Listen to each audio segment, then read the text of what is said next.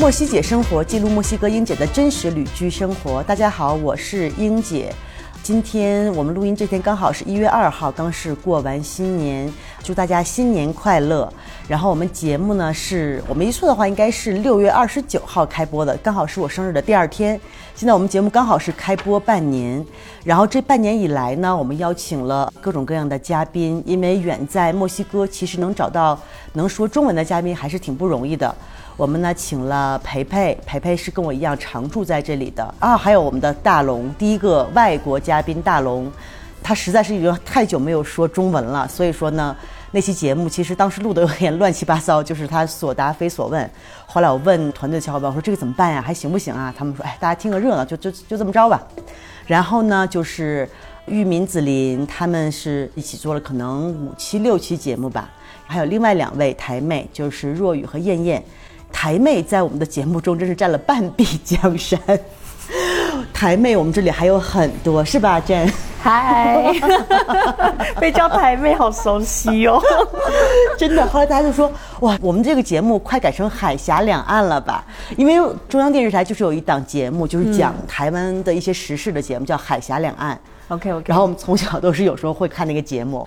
可能那时候小的时候，呃，消息不是很灵通的时候，大家可能都是通过那个节目来了解一些，呃，海 叫什么海洋对岸的 另外一些事情，另外一边的一些事情，太有趣了。对，然后 Jane 给大家自己自我介绍一下吧。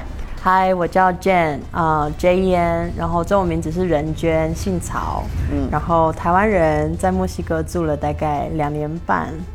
所以说你是第二位在这里常驻的嘉宾，能说中文说的很顺利的。大龙不算，大龙是那个德国男生哦，对对啊，你也认识他？你知道他跟我渊源也很有趣吗？他是这里地真的好小，就是所有人都认识所有的人，你该遇到的就会遇到。对啊，讲一讲大龙怎么样？呃，我那天在你的餐厅里面看到他们的时候，不是第一次看到他们，然后那次是在。另外一间餐厅的时候偶然遇到，当时还没有认出来，是因为他的女伴看起来会说中文，然后我每次遇到看起来会说中文就很兴奋，就会过去聊几句，然后聊一聊之后，大龙自己跟我说奇怪，我们是不是认识？然后才想起来，大概四年前在台湾台南的一间 hostel，那间 hostel 是我最爱的 hostel，然后我们在那边他在当小帮手，然后我印象是他中文很好，然后他还。在黑板上写一些中文字，然后还教我说：“我知道这个字，因为这个字的字根是什么意思，所以这样这样。”我想说，一个外国人在教我中文，真的太荒谬 啊！你说的不是大龙，你说的是 Kilian，啊，他是法国人。就他们走的时候，我们刚开始做播客嘛，都没有来得及请他们做。啊，我还以为你说的是他们，他们就已经走了。对，因为他当时跟我说啊，说你知道吗？我认识那个 Jane，说以前我去台湾骑自行车的时候，我在桃园，是在桃园吧？台南，台南，台南是吧？他说在台南一个 hostel 做志愿者。我说好，他是我的 manager。对，我那时候管饭吃。管对，然后一个法国人，还有个台湾人，几年前相遇，然后在村子里面，我们叫昵称叫我村嘛。嗯，村子里面就是这么小就又遇到了，真的是挺神奇的地方。你该遇到会遇到的。对，所以说就 San Cristobal 真的是我觉得是一个很 magical 的一个地方，大家都是各种机缘巧合。最后都会相聚在这个地方，然后就算可能你离开一段时间去旅行，或者是去，比如回家看家人、看朋友，可能过一段时间还是会很想念这边。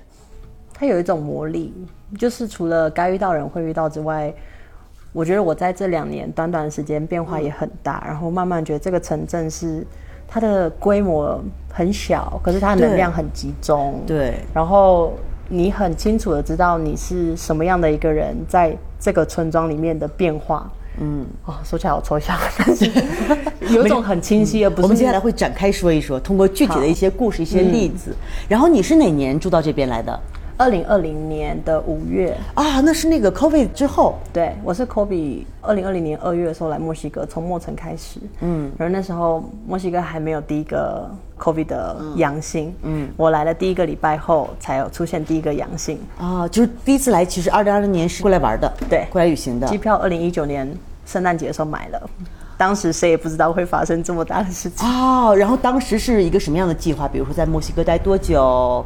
呃，完全没有计划，连墨西哥都是意外中的决定。讲一讲为什么会选择墨西哥？好，二零一九年的圣诞节，我那时候在缅甸旅游，然后我参加了一个徒步旅行，然后那个徒步旅行的计划就是，你就带着随身的东西，嗯，光是走路走三天两夜，从一个集合点走到另外一个观光圣地，是一个叫 Inland Lake 的湖，嗯，然后走到那个湖的景区。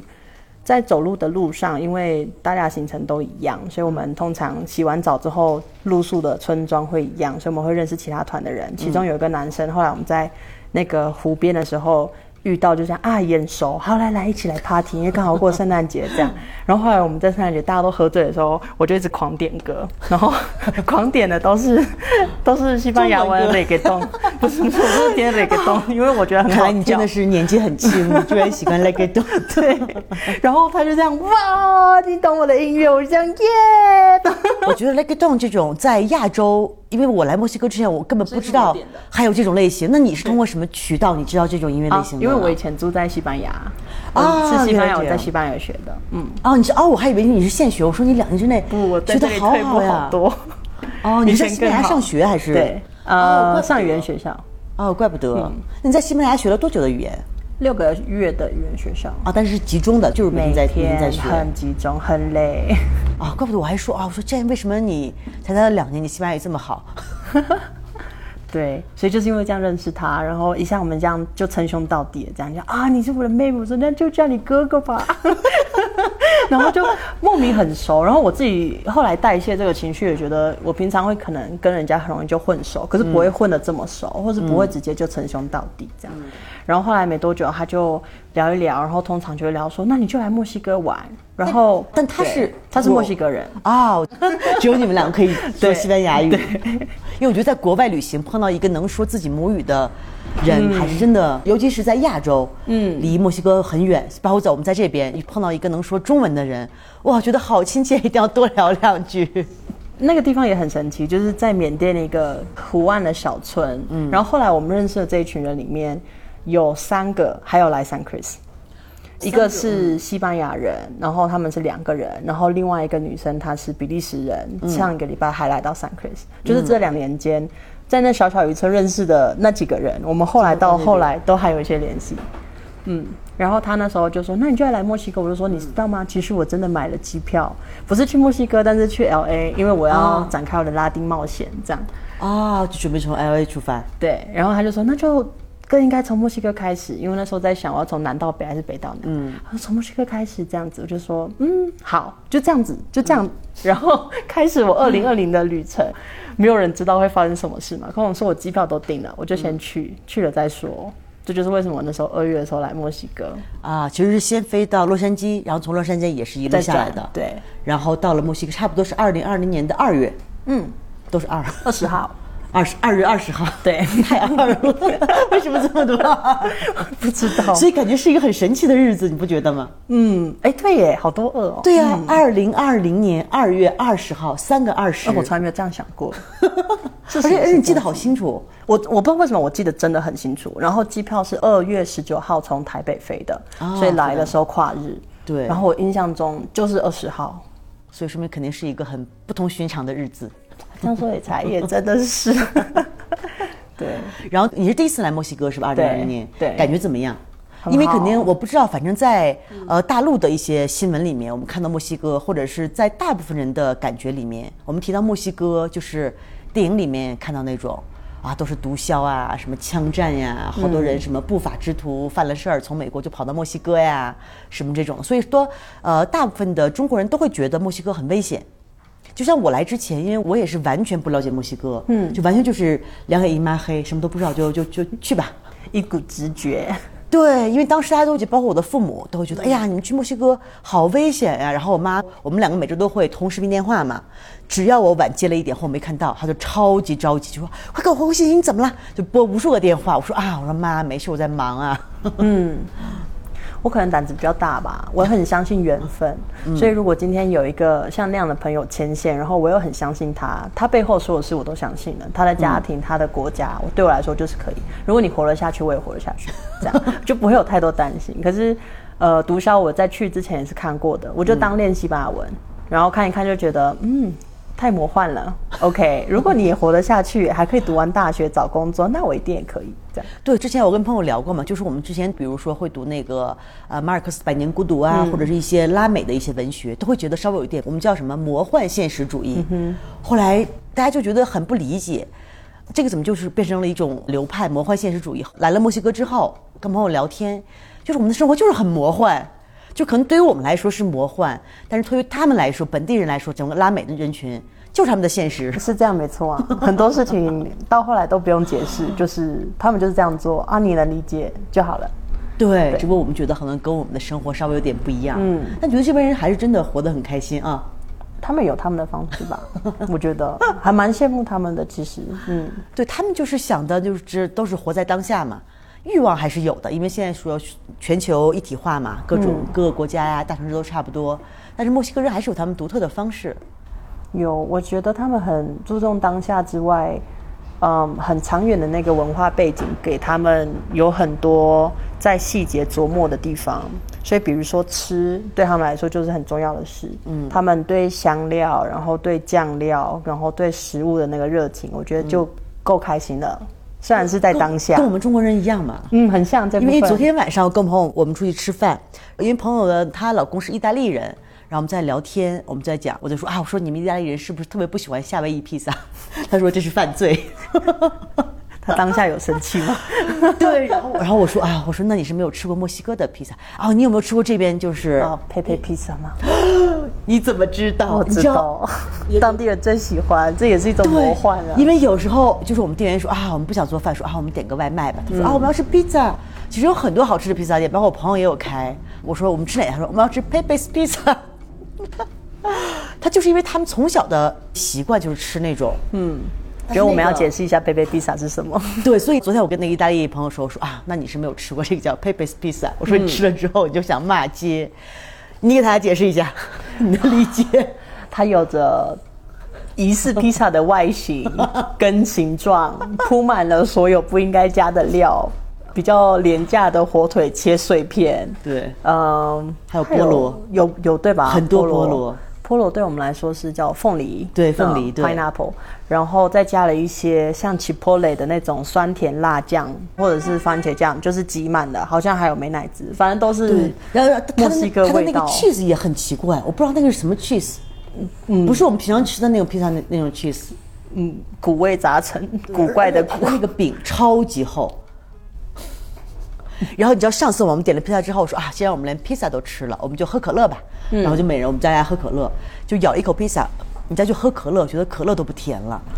所以我不知道它里面取代了，不知道它里面放了多少糖。嗯，那真的墨西哥人超爱吃。这边还有另外一个叫，哎，有那个叫叫 bunda 什么什么什么一个 la bunda。对对对，那个披萨也是，就是你假如去问墨西哥人，你说啊，这有好吃的披萨吗？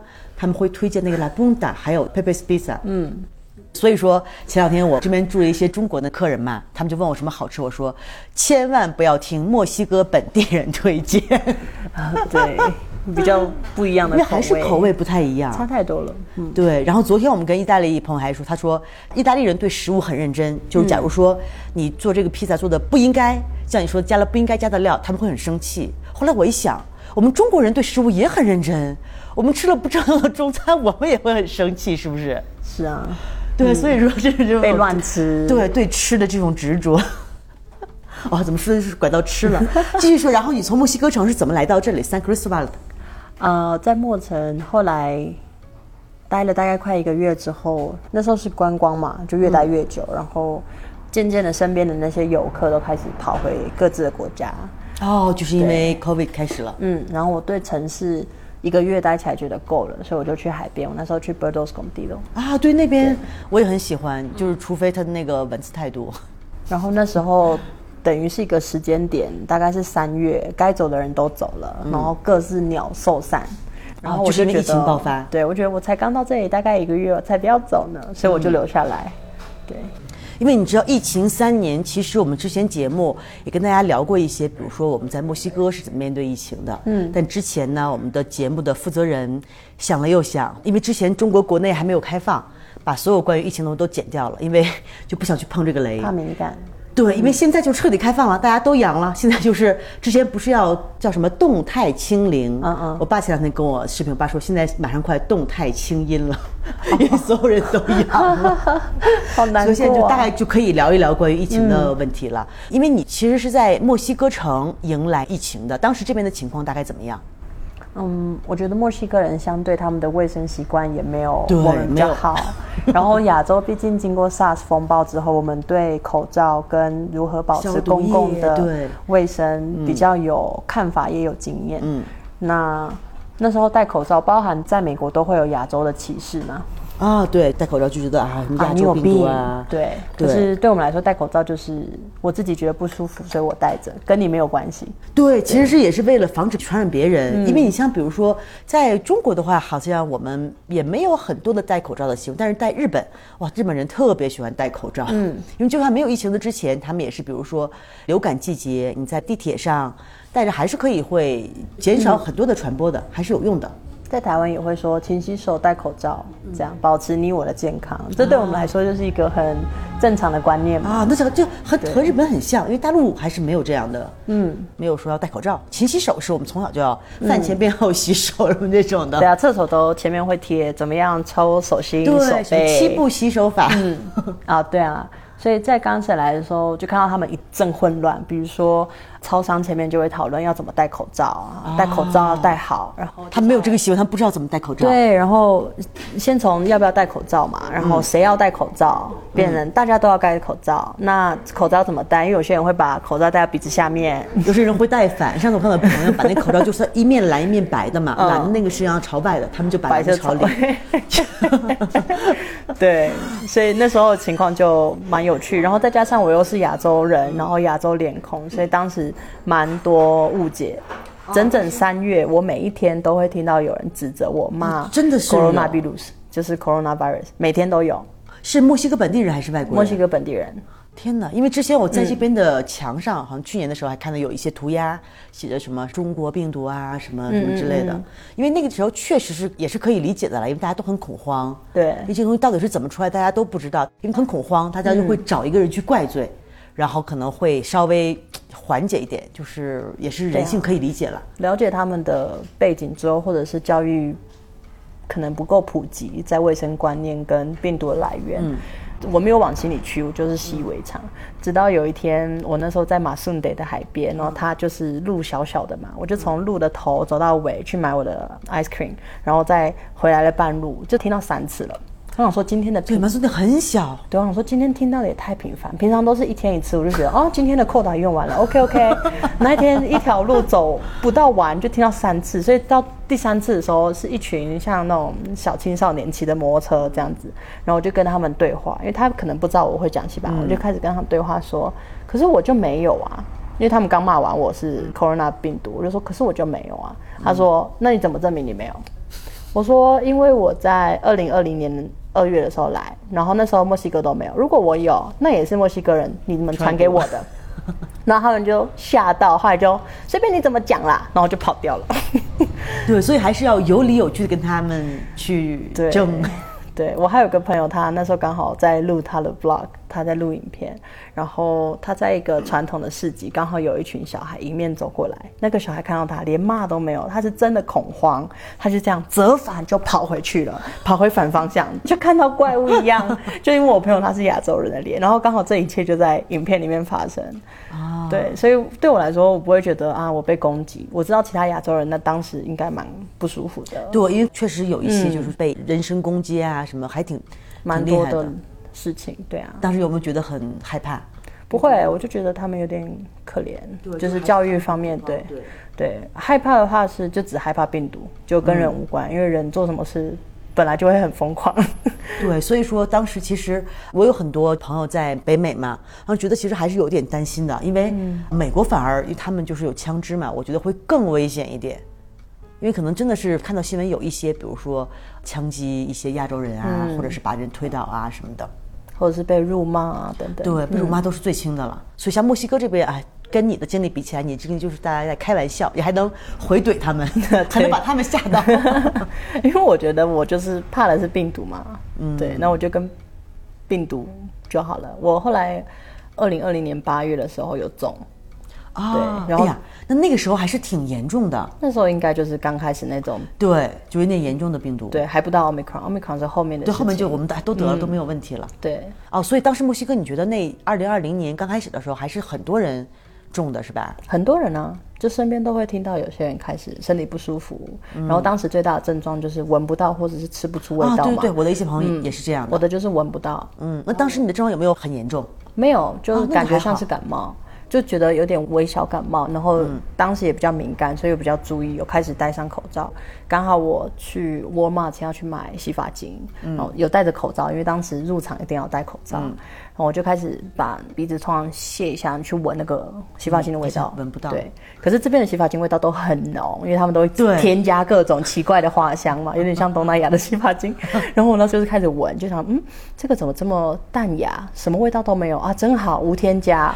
然后像看 椰子口味，然后奇奇怪怪的，啊椰子味，又再换一瓶。嗯，又无添加，像乳液一样，真棒。然后越想越不对，不对啊，不对，以前都没有这种状况。然后我就冲去找我家里已经有的那一罐，因为我会知道它的味道，一闻没有味道。就是不是说完全丧失，还是能闻到一点的，是吧？就是没有以前那么重。呃闻起来就像没有添加的肥皂，就是你会知道有味道，嗯，但是那个味道是没有味道的，嗯嗯，它还是有它的那种清香的感觉，可是就是你知道它没有味道。然后我就啊完了，我就放下我所有的东西，放在柜台，跟他说请帮我消毒，我要走了，我觉得我身体不舒服，然后我就回家，然后我就只叫外送，就自己关起来，这样。嗯。啊，当时你是在八月份已经到 San Cristobal 已经在 San Chris 那时候，啊，然后当时是怎么知道 San Cristobal 这个地方的？啊、因为我原本在 Buenos Condido，到五月的时候就开始变得很热，又热又要戴口罩啊完全我们又没有有办法。对我们有出入境，因为我们那时候是 quarantine 在一个 hotel 里面，然后它有游泳池，所以我们就算一个小生态系。嗯然后每个礼拜我们就写清单，让其中一个人去采买。啊但我很喜欢逛街啊，啊，其实大家就已经有这个意识，大家基本上就是我们住起来一在一起一个月了，对，就是我们互相照顾、互相扶持。然后其中有个女生她会教瑜伽，所以我们每天早上都在练瑜伽。晚上的时候我们大家一起煮饭吃、唱卡拉 OK，这样度过疫情。然后后来我就觉得越来越热，我又不能去海边，因为去海边等于去群聚。那时候墨西哥政府是不准在海边群聚，所以就不让大家去海边。他们说我在海边这么热又不能下海滩，那我还是去另外一个比较凉爽的地方过夏天吧。所以我的朋友就跟我说，有一个地方叫 San Chris，你会很喜欢，一定要去，一定要去，一定很凉快。对，就是当时让我来墨西哥那个男生跟我推荐的啊，我就很信他，这样就好好好去，一来就不走了。对，因为这个地方真的是，嗯，你看这个城市很小，但是我朋友说，大概在我们这个城市人口差不多现在三十万左右，大概有一万就是外国人定居在这里的外国人，就是人口比例真的很高。我也没有仔细的算过，但据说是有一百多个国家的人在这里，因为你就回想一下，你在这里碰见的人，嗯，真的是好像我觉得非洲的会少一点，非洲跟中东的少一点，对，包括东南亚的也少一点，嗯偶尔还是会遇到。对，，偶尔会有东南亚的，碰到过菲律宾人，有有。越南人、啊，泰国。哦，越南人对，嗯。泰国人。啊，对，有有开泰餐厅的嘛，嗯，对，包括欧洲、南美，真的是你想一想，没错啦，到处都有。对，嗯，好像非洲的人地灵人杰。啊啊，非洲遇到过南非人，啊，是吗？对，好了，也算。所以说这边就是，因为我之前给大家讲过我的故事嘛，就是这个故事发生在所有人身上，就是你第一次来了之后。你就会感觉到有一种魔力，就不知道，因为我第一次来的时候，我就开着车嘛，当时是，呃，一路从美国开过来的，然后当时是从瓦哈嘎跟一个德国女孩我们一起过来，嗯，我们开车，我还没有进到市中心，你知道我走的是那条老路，就从 Tucson 那边上来，有一个上山的小路，嗯，因为现在有新路了，可以走别的新路，那个老路比较绕嘛。对，然后很很窄，我骑过一次，骑摩托车骑过一次。？嗯都没有进到市中心的时候，哇，我就感觉到，我说啊，我要住啊在。你那时候就决定了哦，对太快了，我都没有进到市中心，嗯就那种感觉。然后后来那个德国女孩，她待了一一星期，她去了危地马拉，嗯，然后她可能又去了南美，然后就回到德国。第二年她又来南美，又来墨西哥，然后发现我还在这里，她说啊，她说你果然你还在这里。就这个故事可能真的发生在很多人身上。嗯当时你是怎么决定要住在这儿的？我是一开始就是住一个月嘛，然后又继续住了一个月，东西越买越多，开始买暖炉，开始做自己的 kombucha，就有种定居的感觉了。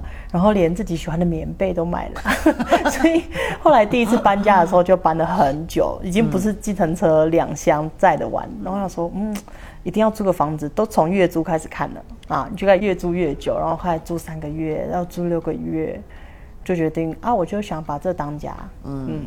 我也是开始有考量，哎，我生活圈也稳定，朋友圈也稳定，自己在做的事情也 OK，我也感觉到我每天都在学习新的东西，那就就就当家吧。就所以说你对这里不是一见钟情的，我觉得没有到，我是慢慢生情的，我是日久生情。对对，因为这边生活起来真的就是感觉很舒服，嗯，就是跟别的地方不太一样。你有这种感觉吧？有，比较舒爽，因为台湾又是比较湿热的地方，嗯，所以我遇到凉的地方。以前都不知道，我以为我是喜欢夏天的。后来我发现我喜欢有太阳，像秋天，对，像凉爽的秋天。然后 Sun Chris 就给我这种感觉，我可以白天穿洋装，夏天洋装，然后晚上的时候加个外套。对对，因为你像这边，我们现在是旱季嘛，嗯，就非常像北京的秋天。因为其实是北京的话，每年的秋天是最美的，但北京秋天特别特别的短，越来越短，基本上就是这种特别好的天气，可能能维持两周左右吧。在十月份到十一月份，差不多两周就是秋高气爽嘛。嗯，然后满街都是那种银杏叶，那种金黄的银杏叶，地上有落叶，然后比如外面的山上会有红叶，真的特别漂亮。但北京的秋天太短了。假如北京的秋天一年都是这种季节，我也不离开北京了。再吃个糖葫芦。啊，你一说棉被，真的是，我觉得这个我们 太感同身受了，因为这边人他们是不盖棉被的，他们最多就盖那种毛茸茸的厚厚的毯子，那个就很硬很扎。这边，而且我最不习惯的是他们没有被套。嗯，我也是用英文一起去翻 d u b a d u b a cover，哪一个是被套？后来有一次买寄过来了，从 Amazon 买寄过来，像那种薄毯跟棉被融合的东西。嗯，所以我还。想说下一次的时候再去墨城的 IKEA 看，然后看怎么样把它再运回来，因为我最喜欢那种鹅绒被，对，就很轻的那种，翻身的时候就觉得蓬蓬的，然后又不会被压紧的感觉，对，又不会很扎。因为我的棉被还是刚到这里，好像有一次去美国玩，从美国的 IKEA 背回来的。因为这边有时候也有那种棉被，但就是跟我们那棉被不太一样，质量不一样。对，因为比如像我们中国，我们比较喜欢。那个蚕丝的就那种很轻很舒服嘛，啊，比较新的就是羽绒的。那羽绒的有时候会钻毛，就很烦。睡醒了之后，就是身上都是鹅毛。对 对，因为当时我这边做那个房间嘛，当时也要在想买棉被，后来啊，就是真的买不到，而且这边有卖的超级贵，又贵又不好。对，又贵又不好，可能就是我们那种最差的，我们叫化纤的那种那种棉花。冬天又会冷，我其实也不知道他们当地人要怎么过。对啊，当地人他们好像就盖个毯子，比较将就吧，我不知道。可能他们就不怕冷嘛，可能我们是习惯那那个触感了。我喜欢绒毛的那种，对，轻轻软软的、轻轻的。嗯，他们盖那个毯子就是那种，也不是羊毛，反正就是那种感觉像是回收材料做的那种，颜色又暗暗的。对，一定都是大花大条纹。我去市场看的时候，就说有没有素色的，他就这样挑了一下。宿舍的有，我想可以可以吗？大红，哦不用了，谢谢。真的不用吗？这个是我们最好的。我说听你在放放屁。然后你刚来的时候也是就租了房子，对，因为我刚开始来的时候第一个月是住在 hostel 住了一个月，后来也是觉得哎呀不行了，我不能住在 hostel 了，我要找个房子。找房子，我觉得我一直都是超级好运，或者是我知道一定有最好的房子在等着我，所以我那时候来的时候，我想说。哦，那我就住久一点吧，嗯，来一个月，然后就开始上 Facebook，我就直接打 San Chris Facebook 找这边的社团，然后大概我开始找的第二天就看到有人在 PO，嗯，刚好一个 Airbnb 他们转成月租，从日租转成月租啊？为什么？因为当时那会儿因为开始疫情啊，是吧？对，五月六月那时候疫情，所以 Airbnb 也不好做，对，人都开始走了，然后那时候是 San Chris 最近的时候，所以他们就转月租，就这样，就这个吧。然后他们那时候很多人抢着要。我就跟他们讲我的状况，然后跟他们讲我平常的习性啊，这样看你们合不合得来。这样你决定了，你告诉我。然后他就讲，你就是你了，我们很喜欢你，赶快来。然后 OK，好的。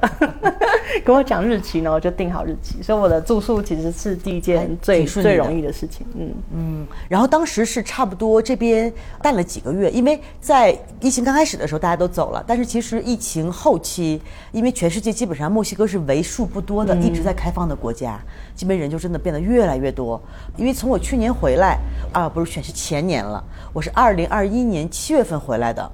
那个时候一直到现在，我觉得墨西哥一直都是旺季，真的所有的人，包括我那会儿刚开的那个房间，我是从刚开就没有一天空过，一直到二零二二年的差不多八九月份，因为那个时候欧洲基本上开始开放了，然后人就都走了。那基本上你二零二零年五月份来的时候，大概有几个月比较淡的时候？那时候蛮淡的，对。可是后来那一年的圣诞节，那一年的九月又开始慢慢的人起来，有旅客等等，对。对，因为好多人，比如说在国外回不去国家，或者是不想回国，不想去那里待着，就大家最后没有别的地方可以去，只能来墨西哥。对啊，就就因为墨西哥不需要疫苗，不需要检测，什么都不需要。对。后来比较困扰我的是之前聊过那个签证的问题，因为我就越待越久。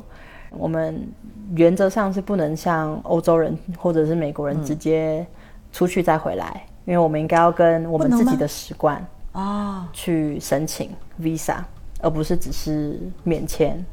然后他们又觉得我好像可以直接延，所以他们都不知道怎么给签证。所以后来这件事情搞了我很久，还想说到底要不要待，要不要待？就证明我对自己的爱是真的，我愿意为他花这么多时间，从来没有跟。律师搞过这么久，就为了一件小小事情，特意去问了律师的。对，因为大部分人，包括我来说，都是因为我是用美签入境的嘛，就你只要出去再回来就好了。因为其实疫情之前，大家都做那个 Visa Run 嘛，住在这的人基本上都用这种方法，半年走一次。我在这一次待不会超过半年，因为之前旅行啊什么都很方便，我可能每半年就要比如回一次国，或者是可能去美国、去加拿大看朋友或者出去玩儿，之前也没有遇到过这种情况。然后入境的时候，当时也是给一百八十天嘛。对，当时基本上都是一百八十天。对，疫情之后就开始他会给外国人直接延签，就是因为这样我遇到了问题。对，因为有些人根本走不掉嘛。对，因为在 Chiapas 这边没有办法直接延签，这边的移民局不准，但是在墨西哥其他省都可以。所以我后来还直接就到 Tuxla 的办公室跟他吵，我就跟他说。你现在我怎么办嘛？我走不了，我回不去。对，然后让我去哪里？明明就可以直接延签，为什么不让我签？他说我就是没有这个字，我就真的原文我就这样看 get that thing 干啥？我就说你不是叫我留在家里吗？我就留在家。你又现在又叫我去边界延签，因为他那时候跟我说你去边界不用跨出去就可以延了啊。我就说可是我不想，因为我真的听到很多勒索，就是啊跟你说啊好，签证费只要五百块，可是呢你今天如果付给我两倍一千，我们今天就办完了啊。五百块的话，我也可以花三天时间看你的文件。啊，你人都到边界，你不可能在那个边界城市住三天。对啊，边界有很小的那个。对，然后我就有点硬脾气，我不喜欢别人砍我油水。对，我就想说，该做的我都做完了，现在是你没有做好你自己的事情。嗯，所以后来就硬熬硬熬，熬到了一张居留证。哦，真的就给你了？真的给了，但是因为他们没有纸，只能印在卡片上面。然后跟我说，你不可以跟任何人讲，如果以后有人从 San Cristobal 跟我要一样的东西，我就知道你的名字。我以后就不给你签证了，我就这样，好了好了好了，你给我就好了。哇，那你还真是挺厉害的。所以我的第一张签证，后来那个延签其实印在卡片上的，可是因为那个就像就像居留卡的那种卡片，它其实居留卡，可我不知道它是居留卡。我其实那时候可以去再办其他签证用那一张，可是因为他跟我说这就是六个月。对，所以那张时候比较特殊，但是因为那一张卡，我后来又遇到了一些问题，因为我要延签，嗯，他没有说不行，因为 COVID 已经不存在。我说 COVID 怎么会不存在？他说因为边界开放啦。然后后来因为这些问题，后来又找到另外一个律师，所以上次在跟他们聊天才会聊到我的那个律师。Hi，good good。We are recording podcast. Don't worry, don't worry. 所以才后来弄到那个渔民在专办难民签证的那个律师，才会聊到这件事情。难民签证这个这个说一下，这个我从来没有听说过，因为上次是听那个渔民和子林跟我说的，说你办过难民签证。我真的是傻眼。然后他当时他跟你那个是跟就是居留卡是一样的，也是绿色的那个是吧？对，但他的上面的理由是人道的原因。那当时的人道原因，人道的原因，对，就是因为这件事情，因为当时他们人道原因，后来在另外一个纸本的注记是写因为 COVID 的关系，嗯，然后我也能理解，嘛。然后后来因为这个人道原因遇到这个律师，他说我可以帮你办，因为你这张卡后用这张卡我可以帮你办，因为他们拒绝过你这张卡，等于是拒绝人道原因。下一步呢就是难民签证了，我专办这个，你不用担心，交给我。然后他就说你知道吗？难民签证都要过面试。我说我什么都不知道，你现在讲的都是新的。他说对对对，要过面试。面试这个法官呢跟我是朋友，我也会一起。这样 一连串都会给你弄好，这样，然后又因为是疫情的关系，所以你们 Skype 就好了，你也不用去他办公室，很简单，我会在你背后这样子。我想说听起来是蛮顺的，啊，那个价钱也很 OK。嗯，当时给给你交了多少钱？那时候很便宜呢，才六千比索。对，那真的好便宜，超便宜。因为难民签证原本是免费的，难民签证不可以要钱，所以他这六千块完全是律师费，对，他的服务费，因为你不能自己去办或者是怎么着。原则上可以继续办，但是他的服务就等于他帮我弄好文件、法官这些钱。嗯，那我觉得六千也是够便宜，然后又是一辈子的居留权，这样。哦，还是当时说跟那年轻人是永久的吗？都是永久的啊。嗯，因为他是从另外一个国家，等于是接收了你，那也会给你身份嘛。那那你会不会是墨西哥的第一个台湾难民？我那时候就心里有种觉得我其实道德开始。跑出来，对，就好像怎么到最后混成了个难民？对，然后当时道德感就冒出一个萌芽，还没有开始开花，直到他开始说：“那好，你不用担心，然后过两天我再把文件拿过来，我们一起去填。”我说好，然后他开始拿文件过来的时候，问题越问越奇怪。刚开始就是我的基本资料，名字、姓名嘛，嗯，然后后来就开始讲说。你在这一路的过程中有没有被侵害？有被侵犯吗？你是否遭受压迫？你是不是嗯财务有受损失？当时因为什么原因你要离开你的母国？这样就开始越想越不对。我说听起来是应该是难民要回答的问题。我就开始这个道德就出来，我就不是难民，这个证明我就不是难民。我就说都没有都没有。然后他看着我，他也知道他自己在做什么勾当这样。然后他就说。好好好，我们来看看哈，因为不能说我是从，他说你怎么来墨西哥的？我说我从洛杉矶直飞，不能说你从美国 台北直飞洛杉矶嘞，然后从美国过来的。他这样好，因为这些都是我 visa 上看得到资料，能看到，他们都能查到的。好好好，那故事是这样子哈，呃，你被别人骗来美国工作，然后在美国的时候呢，没收了你的护照，这就是为什么你没有护照。我说我有。收起来，不见了。我说好好好，哦，这就是为什么你没有护照，没有护照的时候嘞，他们又把你呃人蛇集团把你从美国卖到巴西，因为我们一定要从南边的边界进入墨西哥。哦，对，因为他基本上这边那边都是从中美洲过来的。对，因为从北墨的边界没有意思，我就不太是难民，因为难民。目的就是去，只是往往北边，往美国去。中美洲的往墨西哥走，墨西哥的往美国去。所以他一定要说我是从南边往上的，所以从巴西，然后我们就卖到巴西。打开，这是魔幻写实吗？打开了 Google Map，模拟了一次我的逃难计划。你会经过这个这个，然后坐了火车去了这个这个，我就说。好了，我觉得我没有办法了，不要写了，好不好？然后他当时还玩不下去了。我说我我的道德真的过不去，我就不是我，我会不会占了谁的名额这样子？对。然后说真的，我又不是一定非拿这个不可，就是会麻烦一点嘛。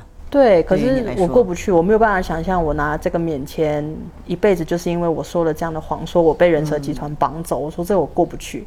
他当时还给我一个温暖的拥抱，说：“如果你现在心里觉得太负担，那我两天之后再来，没关系，你 take your time，对，慢慢来，take your time。”我就说不会有下一次了。哇，这个真的是好魔幻，就是还编了一个故事，你是怎么先到，先骗到美国，美国卖到巴西。然后因为这样，所以他其实又拖了我一些时间。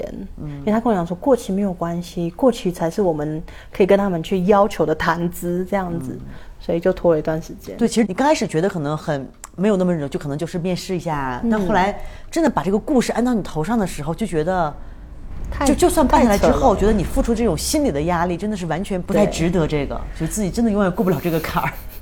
那后来，呃，在今年，哎哎，不是今年，去年二零二二年的时候。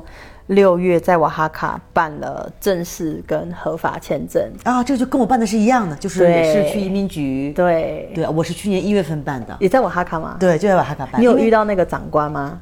海军有你有面试吗？有面试，但是一个女的面试。哦，她好像也是穿着军装，是个女的。当时哦，几关面试？就一个人。一，个人哦。因为，当时我的西班牙语还不是很流利，在二楼的一个办公室里面，对对对然后当时那个好像还有一个人会说英语，嗯。因为他就问一些很简单的问题，比如说啊，为什么来墨西哥呀？为什么要待在这儿啊？就没有问很实质性的问题。我被多加了一关，莫名其妙，因为他那时候面试的时候，我有去楼上嘛，刚开始帮我打文字的在一楼，后来被移到二楼，然后他面试的看起来他是一个 boss 这样，然后就开始问也是基本问题，问到他觉得资料都 OK，可是那时候因为有个新的长官，新的长官要 approve 所有，所以我的流程那时候又多了一天。哦，是多了一天，因为当时我去的是就是可能三个小时嘛，当天就是嗯问你个问题，给你拍照、录指纹，然后就好了。活动了两天，因为他们新官上任，所以那个新官要每一个人都检查，啊，跟我们一样，新官上任三把火，一定 所以我那时候就被家人那一关检查，我还记得，因为他就是一个男生，感觉像退伍的那种大军官这样。他说我其实是海军的，然后聊很久，聊最后他就这样，很像是我文化考试。他说你吃过达马雷斯吗？我说吃过。哦，你真的来这里住过哈？我说对啊。当下就觉得这是文化考验嘛？太好笑了吧？然后他就马上跟助理说来来一盘，我们中午那个还没有剩。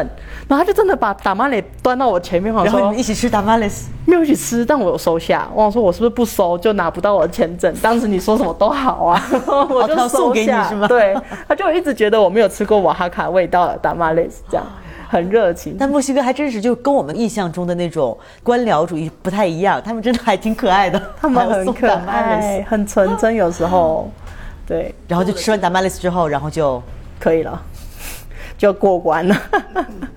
对，然后反正也算是合法的居民了，因为还好，毕竟你还会说西班牙语。假如他们碰到不会说西班牙语的，你就没有办法加这个呀。因为上次我在办拘留的时候，还碰到一个女孩，嗯，当时也有点奇怪，她就是那种，感觉他好像什么犯病了之类的，他就很虚弱，是被几个人架进来的，后来躺在移民局一楼的那个长椅，有个院子吧，在长椅上躺着，然后就哎，反正移民局那边就有很多奇怪的人，嗯，各种故事，蛮多洪都拉斯那边过来的。对，我店员有时候也聊，当时来的时候，其实墨西哥是要给他们提供，比如提供工作、提供住房，但他们就不留下，他们就说你墨西哥人吃豆子，我们吃不惯这个 frijoles。什么？我说我们不要吃豆子，我们要去美国。所以说，相信墨西哥人谈起啊那些难民，其实他们也是有一种有点不高兴，因为就是其实墨西哥还是挺帮助这些难民的，包括像你说的有难民的一些政策，关于给你拘留，那他们就说我们就要去美国。嗯，当然，他们拿到难民签证的过程也不会那么容易，因为很多一次一大批来，可能名额不够，或者是一下就塞爆当天的一些工作的量能也有，然后或者是要在这边等很久的。嗯，因为他们最终的目的地也是美国，哎，所以说这就是你差点成为难民。差点成为难民。但是其实我那时候还默默担心，你知道吗？想说 passport 会不会被取消？我那时候就很紧张啊嘛 就为了这个因小失大，对到底变成了一个墨西哥人。我到底做了什么？当时也很怕这样，有对，因。为拿那个难民签证，好像他这个拘留嘛，你只是能在这个国家待，可能还不能拿这个，它不是一个身份，不是一个护照，不能去别的地方。但我后来查完了是，他真的只是个拘留，为了保护个人的隐私，他的那个拘留签证上不会写原因，所以不会有人知道我为什么拿这张。拿这张，我还是可以做我其他的事情，就是不会被限制，因为不是说墨西哥提供难民我就被墨西哥收养的感觉，或者是被那种监控，对我还是一个自由的人，只是这个国家给我了一个拘留的权利。对他只是给你一个原因，嗯，他可能最后办下来之后，他不会去追究你，嗯，包括墨西哥，因为我们入境的时候，他会给你一张纸嘛，那个纸上写着你的签证多少天，一百八十天什么的，因为后来我严重的怀疑，他们根本不把你的签证的时效录入这个系统里面。当时他们那边好像入境的时候根本没有电脑，他只是拿手写一百八十天，所以后期的时候，包括 COVID 的那个疫情期间，他的签证时间就越来越缩短嘛，有些可能就只给十几天或者一个月。其实很多人都在超期的待，但是我还是那种很遵纪守法的人比如说我的签证要过期了，我就超紧张，因为当时我也是签证过期的头一天我去的瓦哈嘎，因为我说我不要签证过期之后 overstay 我再去旅行，真的很危险，因为我之前遇到过在大巴上被带走的人。当然那个律师也很好啊，没问题没问题，你要过期的话，我给你出一个文件，就说你在申请拘留啊什么的。但我觉得还是有点害怕，就提早去了。但是后来其实好多人他们在那边超期待了之后嘛，很多呀。对，因为就是那个纸，他不会在你的护照上写让你待多少天。嗯。所以说那个纸呢，他们就是好像在这边一个部门，不是警察局，反正就一个什么部门。局这样子。应该反正移民局之类的，你就是说你说我的这张纸丢了。可能上面写的多少你也不知道，对就交几就是交 几百比索，五百多块，五百多给你开开一个证明。但是我觉得当时，哎呀，因为毕竟还是西班牙也没有好到那个程度，反正刚好赶上这个好时候，就是花钱就可以办拘留嘛，就花钱办下来就好了。嗯。但是现在好像真的是已经变了，因为上次也是有几个听众从美国过来，他们已经不给那张纸了啊，现在不给了，对，是吧？不给了是吧？他会直接在你的护照上写日期。就是这我忘记了，来的时候我记得就是盖章就进来，他跟我说一百八十天，然后有没有写我？没有吗？但是没有给我那个 F M N 卡了，那个纸也没有了。我是去年二零二二的十月来的时候，已经没有这张纸，但是他有跟我讲几天，那他应该会在你的护照上写，或者是他在那个系统登录啊。我想说也到时候可以去做记录，那可能真的是已经可以有记录。就这张纸现在不做了，对，因为以前只是一张纸，就完全没有记录，最后。你说待多少天，根本就他们也没有地方可以查，也很麻烦，因为他们要你出境的时候要把这张纸交回去。对，因为这张纸很多时候都不见了呀，你又不粘在护照，很紧张，你知道吗？就一直我每次夹那个护照里面去把这张纸丢，因为这张纸丢的话，可能你也还好，交罚款就好了，可能交个五六百比索。可能现在真的是录入系统了，以后就没有那么容易，嗯，再钻这个空子了，因为之前真的好多人钻这个空子，太有趣了。然后你在墨西哥待这么长时间啊，这么待两年了，做了些什么啊？我们是同行，对，后来又开了间餐厅。真的是我和郑认识，你就住在我旁边，我之前就住在这边，对，之前住在旁边。然后我们开店的时候来探过店，因为你知道在大陆有一种，比如说以前有那种批发市场或者很多店嘛，他们可能会同一个行业的就在一个区域，大家在门口都会贴上一个小招牌，一个小牌子，上面写着。同行误入，面赤不雅。哦，是吗？所以当时我就觉得，因为大陆有一些做同样一个行业，大家都会，因为你去别人店里探店，就是去打探军情。嗯。但我就觉得很搞笑，你知道这种。我们毕竟都离开那种文化场域了。对，因为可能亚洲很多就是那种大家是竞争关系嘛，就会觉得有点擦枪走火呀，就有点这种很紧张。嗯。但我觉得在我们这边真的就是完全没有这个感觉。我第一个礼拜来的都是同行。就是我开幕的第一个礼拜来的都是各个餐厅、亚洲餐厅的老板，比如说 H R l i c o 的老板过来，然后带他朋友来吃，然后之前做那个泰国餐馆的也过来，就第一个礼拜来的都是同行。我们这边也是，对，就大家可能因为地方很小嘛，消息很灵通啊，又开了一家中餐馆，嗯，大家都来打探一下，自己也想吃啊，最重要是开一家新的，我也想吃，对，包括我们这边可能也都是附近的一些酒吧老板啊什么的，餐厅老板都过来吃，这边真的大家就是很和谐，没有那么多。鸡毛蒜皮或者勾心斗角的那种感觉，八卦还是有啦。可是我觉得比较像是谈天说笑的那种材料，对对，有时候会大家就聊天嘛，就也没有说真的是八卦啊、说坏话这种。嗯，大家就是日常生活就是聊一些身边的事情嘛。对啊，你的餐厅是什么时候开的？比我好像早开差不多快一年。二零二一年的三月左右那时候开。哦，那其实你是二零二零年的五月份到这边，其实也没多久就开餐厅了。其实蛮快的。对。因为当时已经游客开始回来了，就基本上人还挺多了。当时你是什么样一个契机想开一家中餐厅呢？嗯，就是在家自己煮一煮，因为我很喜欢煮饭，然后给朋友吃。煮久了之后，他们讲真的很好吃。然后有个朋友说，我可不可以跟你买外带？我说不用啦，你就是装一装，或者是你下次真的要，你就跟我讲你要吃什么，然后就煮一煮分给你吃。真的真的啦，我会不好意思，你就跟我讲啊多少钱。他说：“你一次煮你就卖给其他人，这么好吃。”我讲：“哦，真的哟。”后来还真的就是闹着玩就开了，嗯，就开放预定。有一些客人就做了久了，然后我又不喜欢洗盘子。我说 做久之后，每次最花时间就是事前的预备，然后事后的收拾嘛。我说：“那如果我请一个人，我之前还真的请人，可是请人又不能说只请你一个，他又觉得孤单。”然后哦，你经常害怕人家孤单，因为就变成只有我跟他嘛。然后有时候因为我不想做那种好多天的，我就只一个礼拜做一天。嗯，那他又不好意思有生意没生意的感觉，我说嗯，那不然就真的开成一个餐厅，让天天都有事做，我又不用天天洗碗，听起来不错。这样后来就是因为这样开的。那之前你在台湾做饭嘛？你就是很爱做饭，我就只做给朋友吃。我也不是厨艺学校的啊，但我之前的工作是跟旅游跟做菜是有关系。我之前是做 cooking class 的 booking platform，在亚洲做了两年，所以那时候也很喜欢做各式的料理，就是很多上厨艺课这样。嗯，啊，那还好，我是完全不做饭的，之前我完全是，就有这么好吃。对，所以我觉得可能对我来说，因为好多人过来，我说其实我做的菜，因为在这边你也了解，就是材料是有限制的，嗯，很多菜我们是没有办法做的。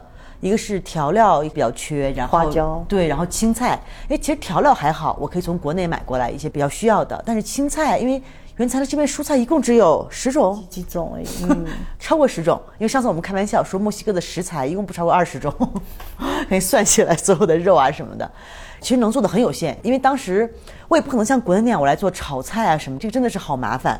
后来我就自己想了一下，就大概脑子里有一个思路，就是我要做一些简单。又好吃的菜，嗯，所以其实像我们做这些菜不算那种高级菜了，都是其实稍微有点也不叫小吃，反正就是很普通的菜了。面食，我喜欢你吃你的面，对，因为这种面真的就是你比较好的肉，我们比如牛肉，我可以炖一大锅，可以卖一天，嗯，或者第二天也可以卖，因为它这边温度比较低嘛，你保存还比较容易一点。但是起码还是正宗的中餐，嗯，我们最开始聊的嘛，这边有好多那种假中餐嘛。但其实有时候我也会偷吃的，然后，然后朋友说说，对我朋友说不要让你的客人知道 去那边。我其实有吃过，是吧？因为每次去你到我都会看一下，嗯，有没有我的客人在里面。我我有个外国朋友叫那样子中餐叫 Dirty Chinese 啊，叫 Dirty Chinese，就是卖相不是很好，吃完之后自己又觉得好像不好意思这样。对，因为你有时候就特别想特别 craving 那个东西，因为有时候它里面超又油又咸。对，其实那种人有时候包括你很累的时候，你就需要这种垃圾食品，其实就是垃圾中国食品了。吃一下，但你每次吃完都很后悔，都总好像吃太多，太油腻了。对，但是有时候你又很想吃。有有有。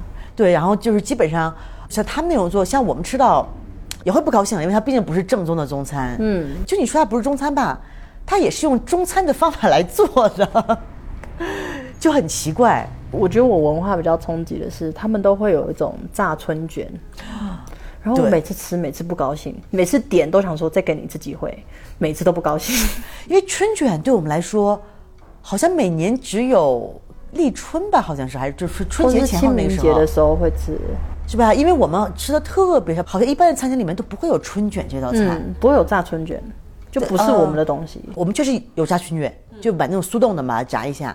但是可能一年会吃一两次，也就是，而且不是很好吃。这肉馅又不是特别好吃，又不是特别酥脆，油腻感又很重，总的就是每次很吸油，都想要去试，每次都讲不要再试了。对，我也不知道为什么春卷就变成。固定的中餐，对，真的是里面都有中餐。它可能在越南，但他们春卷又不太一样。他们那个卷是有拿米的那个卷起来，反正就是不知道春卷这个。因为我有一个理论，我一直在跟朋友聊这个事情，完全是也没有道听途说，是我自己想出来的。对，因为我觉得那种像比如美国的中餐，或者是南美，其实好多比如厄瓜多尔或者是秘鲁，他们受中餐影响很大。其实就是因为啊，我不知道多少年前，一百多年前，对，那会儿有华工嘛，或者一些移民去那边。然后巴西是日本人。对，所以当时我就在想，因为那个时代，中国人我们都是恋家的民族，我们不会说我还有活路的情况下，我们去离乡背井，他们又离那么远，所以这些人一定是他们当时生活情况很不好，生活很苦的这些人，他们移民到国外，然后再做中餐，他们可能在中国就没有吃到什么好吃的东西啊，所以做出来的东西也不太好吃。对，所以说他们可能只知道这种烹饪方法，嗯，但他们可能没有吃到过很好吃的中餐。这也是蛮有道理的。对我当时是这样想的，生活过得好，你才会真的很专注一些吃的你才会去想啊，这个东西怎么做，这个东西怎么做。他们可能当时都是最底层的一些，真的是完全没有办法了，才离乡背井，也不会像我们这样花那么多时间，就为了找一个食材、一种香料。对他们就有什么就做什么了。嗯，然后但春卷可能就偶尔，比如说谁吃过春卷，我们就来尝试包在一起吧。因为可能确实稍微简单一点，嗯，把东西好，然后油炸那些中餐全部都是油炸的，都是炸，反正都一锅油嘛，就下去了。对，吃完那个碗都是油的。如果我把它吃完的话，然后当时你开餐厅之后怎么样？开餐厅的感受？因为我们是同行嘛，聊一聊开餐厅的感觉。我觉得很好玩啊！我现在暂时把它卖掉了，嗯。是因为我觉得太累，然后跟我自己的生活习惯还是有差。其实你还好了，你在开心的时候，你动不动就回台湾了两个月，啊对。你都没有怎么管。因为我去尝试我可不可以放手，我请的人有很多，请了八个人，就我全组都请完，对，就是厨师跟副厨跟厨房帮忙的洗碗跟备料，哇，请了好多人，那当时是只有你一个人老板，还是你有合作伙伴在那边？只有我。嗯哇，那你还是挺能放手的。那群人我都信得过，嗯，但是你是交给他们做那些菜是吧？对，可是还是这就是我后来决定啊，我没有办法继续，是因为一定要在。像你的话，你就是会一直在。对，我我明白，因为开了一年真的是特别累，因为去年最后一个星期嘛，刚好我们有个员工他请了年假，一周的年假，因为我这边算我一共有四个人，就就剩三个人。哇！结果那一周，因为之前差不多从九月份、十月份一直来说，都稍微稍微有有点淡，因为大家都走了嘛。嗯，我们这边其实也不光是做游客的生意了，游客也有看，比如 Google Map 上过来的，然后也有一些本地的人，可能本地定居的人，大家经常来吃，老顾可能都走了。嗯，游客呢又没有跟上，就稍微有点淡。我们都很闲，每天你知道，没事踢踢毽子呀，有点什么活动。嗯，结果突然，我觉得两个月没来的人全在同一天来了，我们就从中午吃完饭。就没有一分钟歇着，一直在忙，就忙到崩溃那一周。嗯，还好就是一月一号就休息了。我说啊，我们太累了，我们这周就干四天嘛，就不干了。我们现在三个人还好，就是我教给他们，因为做中餐的时候没有说很定量，比如说什么五克酱油、三克醋，最后还是要去试啊。对，但是是基于我们理解中餐，我们从小吃中餐长大的。嗯，但墨西哥人，你教他们，他们对那个味道他没有印象，他试不出来。味道是记忆的部分，是对，所以说最后我就给他们量化，就比如说我们蛮做一个油泼面我们用两勺，这个勺一勺酱油一勺醋，我都先配好了，我自己试好，嗯，因为这样你才能保证稳定。因为像他们来做来说，就像你说的，会越做越酸。会越做越酸，而且他们处理的，我觉得中餐处理的步骤很重要。就算是我之前的厨师，他是在那种餐厅学校学习过，嗯，他的那些学习知识有时候用过来，也不等于是中餐可以适合的。对，比如说干煸四季豆好了，嗯我们通常就会让它在锅里面煸到它熟。对可是我的厨师就会去想，他就会自己以为，嗯，那我应该先把它用水煮熟以后再去炒。可是它那个材质就已经是会不一样。不一样。对他不理解我们这种，我们煎炒烹炸就是各种对什么什么溜边什么，哎，反正就很多对他们来说就是。熟了，再去锅里面熟了就好。对我说那就不是接纳、对，因为包括我们员工有时候做菜，因为刚开始我会经常做一些中餐给他们吃嘛，然后做的椒麻鸡、做水煮肉，他们觉得也好吃，但是还是不如他们的饼好吃。oh my god！所以最后我就哎呀，后来我我一个朋友就说啊，好可怜，就但是这个是人家的习惯，他们的记忆味道了。所以后来我就直接买买好材料，买好肉什么的，就你们去做，随便做什么。对反正我这个人也不是特别挑食，我就随便吃了。我员工也是自己煮自己的员工餐。但他们有时候的烹饪方式不像我，我们是很讲火候的。嗯，我们的火有文火，有武火，你要很大要爆炒，或很小要慢炖。他们没有，墨西哥的那个灶你也知道，它的可调的范围非常小。就是小火，对，要最大也没有最大，要最小的话又没有特别小的那种。所以他们每次就比如我们要炒牛肉，其实有时候也做一些比较像中餐的，就比如牛肉、蘑菇和辣椒放一起炒。嗯，我们叫爆炒，因为牛肉要很嫩，刚好就熟了那种程度。他们呢就是锅里放好多好多油，然后把牛肉放进去，嗯，然后就不管了，就是该干什么干什么。最后那个牛肉一直煎到老了变黑。你说，假如是我们那种爆炒，叫小炒牛肉之类，就是很嫩，嗯，但我们这是要炸或者干煸牛肉丝，它又是很硬，就是又有那个步骤。但他们就是 墨西哥烹饪方式比较简单，比较粗犷，就是把它放里面，我我觉得就熟了就好了。的，嗯嗯嗯，会有这样的感觉。对，然后前两天还有一个人，我们正好看，然后有个人过来说啊，你们这厨房需要员工吗？啊，他说的特别快，他就说啊，我什么都会，我会烤肉，就叫什么阿拉巴利亚是吧我还会什么？我说对不起，这些我们餐厅都用不到，对，因为他们可能基本上就是煎锅，或者是火烤一下。要重新再过一次。对他们就真的是没有什么很复杂的，像我们，比如我们同样也看起来都是油，都是炒锅，但真的我们做有很多不同的花样，口感是完全不一样的，所以他们就有时候就理解不了，理解不了中餐，就只能像我这样定量教给他们。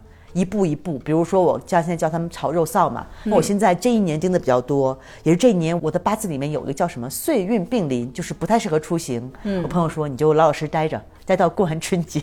好，快了，快了。对，所以我现在这一年真的是可能就出了两三次门吧，嗯，一直在待着。他说你这个时候不太适合出行，然后再教他们。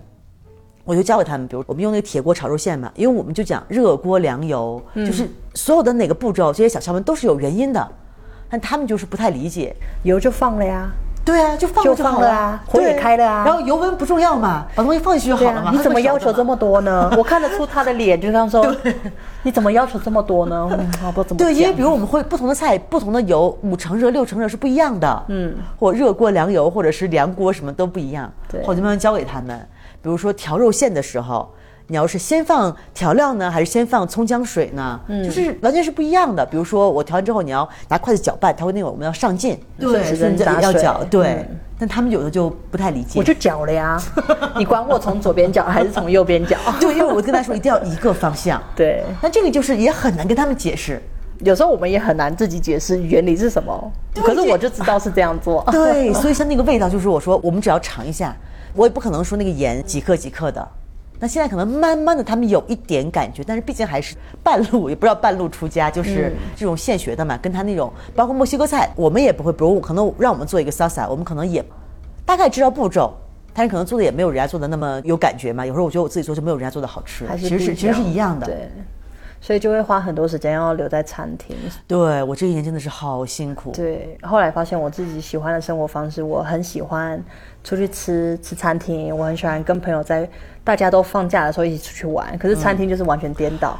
对六日的时候不能休。是的呃，大家都晚上下完班之后七八点出来吃晚餐时间，是我最忙的时候。是最忙的时候，对，对，然后后来就觉得生活好像越来越越难受，因为我平常的享受最大的吃就相对被剥夺了。然后餐厅又是一个生命体，它永远都会有事情发生。对，就随时有意想不到的事情。对，什么什么东西破了，什么什么东西，那个员工今天说他不能来了，嗯，就要跑出来提。今天有一个客人说什么什么，一定要要跟你吵架。我说到发生什么事？很长，我觉得会发生一些。这其实也是我想要，就是我想要有一个空间，让很多人能够有很多事情发生，但也发生了很多意想不到的。比如说，我遇过客人，他几乎餐 menu 上都点了一份，什么都吃了，然后呢，一个人几个人？四个人啊一家子这样子，然后有带应该是他奶奶这样或他妈妈这样啊，带亲戚这样吃一桌。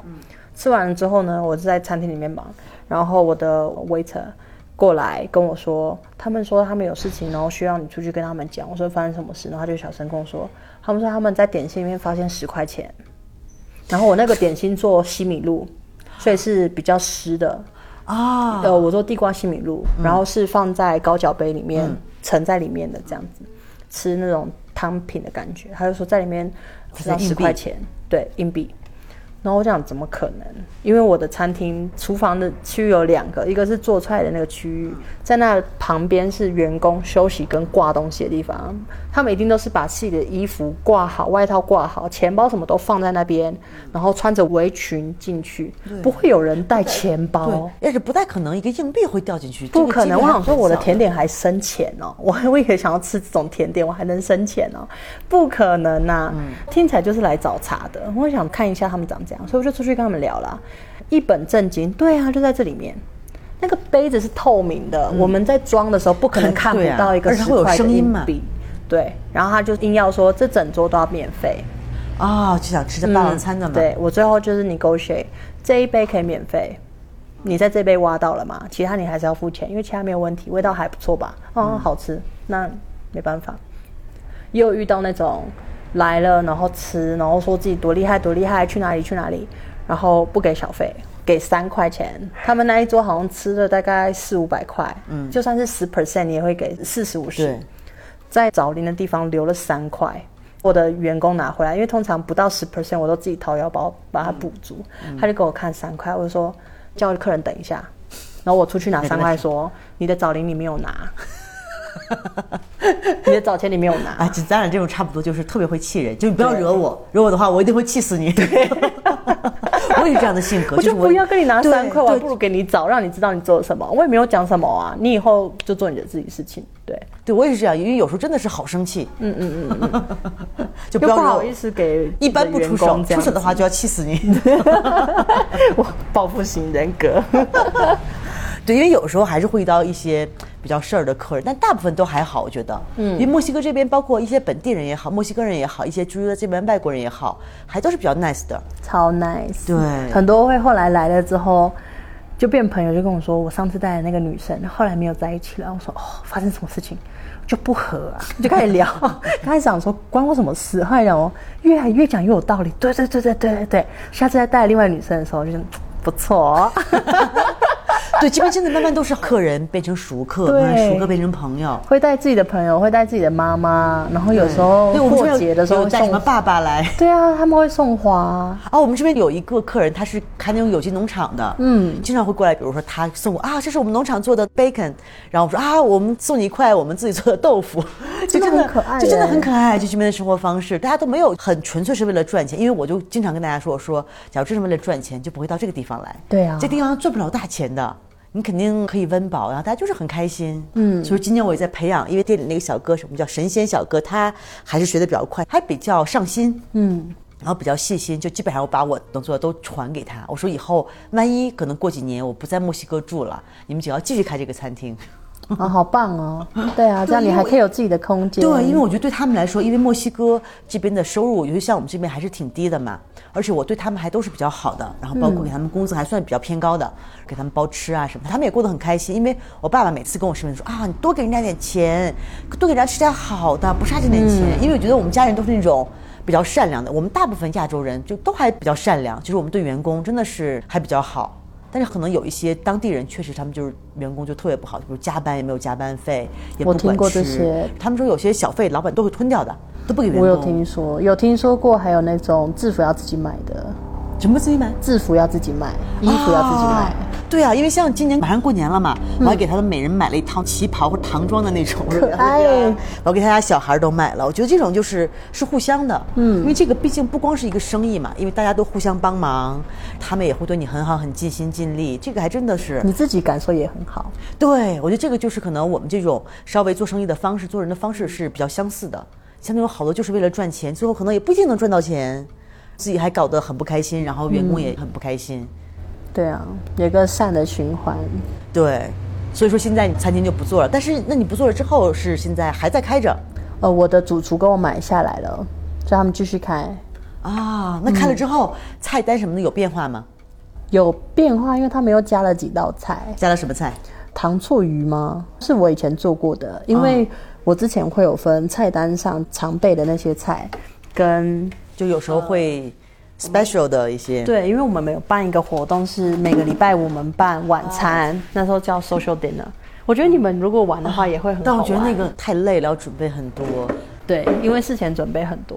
对，因为现在我们平常，比如最近刚上了活，哇，最近包的活动都不够卖的，每次卖到我们卖到崩溃，有时候真的就什么都卖完了。但是我是有想，因为现在从国内在订东西，想做火锅，就是单人的火锅那很，适合。对，而且就是啊，但是我估计我们做的时候都已经夏天，那这边就天气比较冷嘛，可能有时候下雨天呀对，而且火锅就很简单，因为有时候我们在 Google Map 上嘛，基本上我们现在可能有九十多个点评嘛，但还是五分的成就，嗯只有两个人给了四星，有些人就很烦了。说了什么？对，有个人说啊，他们的菜单上没有太多的菜，但是他们有的都很好吃。我说，作为一个餐厅，我们的菜品其实还算很多了。哎，这听起来就是应该给五星呐、对，在这边毕竟做不了很多嘛。但是你想，比如西餐，他们菜品也就很少了，是不是？然后我们在想，可能大家吃时间长也有点吃腻了，因为我自己都吃腻了。因为有时候我们比如说晚上会剩一些饺子嘛，我们就包饺子自己吃吃。后来反正吃来吃去，饺子是好吃，好吃，你的饺子好吃，对，但是每天吃会吃 但它有点吃腻了。但新开发菜品呢，蔬菜又不够，我在想自己种一些，但种一些那个量完全也不够。后来想就做火锅，火锅一个是比较容易做，我们可以先把汤底做好，可以做番茄锅底、菌汤锅底、三鲜的、南瓜牛汤的南瓜。台湾会先吃南瓜浓汤的那一种锅底，哇，没有吃过叫南瓜起司汤。哦，就是像那个南瓜汤奶油那种很浓的。对，然后配素的火锅特别好，是因为素的通常它的比较像肉，不会味道那么浓郁。对，所以我们之前跟我朋友自己吃，我们是弄南瓜那个汤，然后去弄青菜，就更有味道。啊，可以做素的。哎呀，正好给给我一个启示。但是这边没有南瓜哎，有啦，偶尔还买得到，就那种黄南瓜是吧？，就用那个。但那个很硬，就先蒸熟，想办法蒸熟。光是切就花很多时间，我知道然。后拿一个大砍刀，还好我们有那种斩骨刀，嗯，那个我买过，就特别特别的硬，皮很硬，不是削皮刀削的，对，不像我们你要用刀子直接刮起来对，，不像我们之前吃的那种南瓜就很软，稍微蒸一会儿就蒸熟了。或者是鲜奶锅，台湾也喜欢吃鲜奶锅，笑，我都没有就是牛奶跟那个咸的汤底，但是它就是白的汤，但它又不是那种吃辣的时候配的白汤，它就是牛奶锅。我都没有听说过，因为我在北京我们吃过一个粥底，叫什么？粥底火锅，用白粥做粥底的，嗯，然后你弄完肉之后再喝那个粥，OK，那个是米粥，就是白米粥，就像像拿米汤来涮，嗯，哦，真的，所以我觉得火锅就是你只要菜切一切就好了，对啊但这边其实配菜就是比较少，然后因为我有那个切片机嘛，我可以切羊肉、牛肉，但是配菜。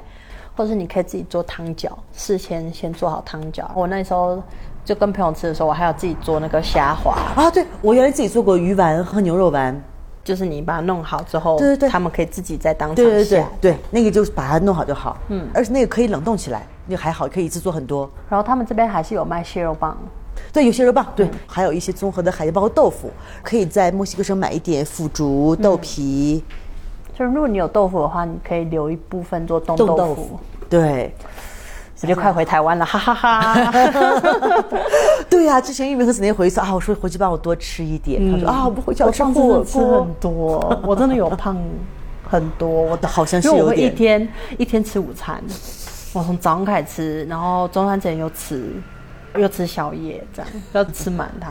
对啊，因为我们还是中餐味，真的是吃墨西哥菜吃太久了也，尤其是在台湾，我又很喜欢吃糯米做的东西，因为这边糯米不多。这边糯米它不糯对，所以我喜欢吃糯米饭团这样。啊。对，这边我们买的糯米可能是美国的，因为这边的好多是美国的牌子嘛，它不糯，你吃它也是糯米。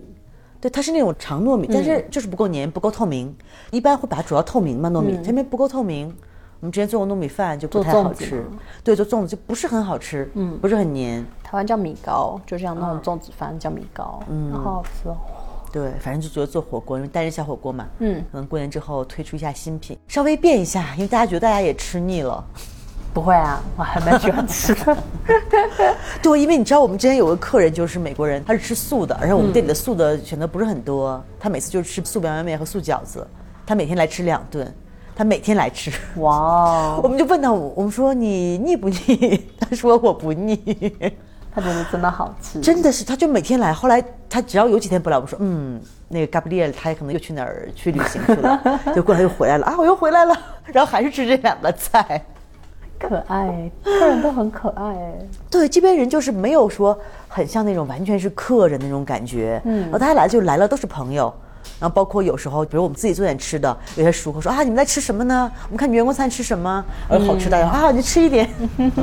对啊，你又很热情，很喜欢去打招呼。对，但今天真的是太累了，就这两天放假嘛，我只想躺在床上，哪儿都不想去。我说我就要躺在床上，我要看个电影，我都没有时间看电影。我特别喜欢看电影的一个人，都没有时间。《阿凡达》还有在上映。哦，我我看完了，嗯，好，那天还特别累，我真的哭得快睡着了。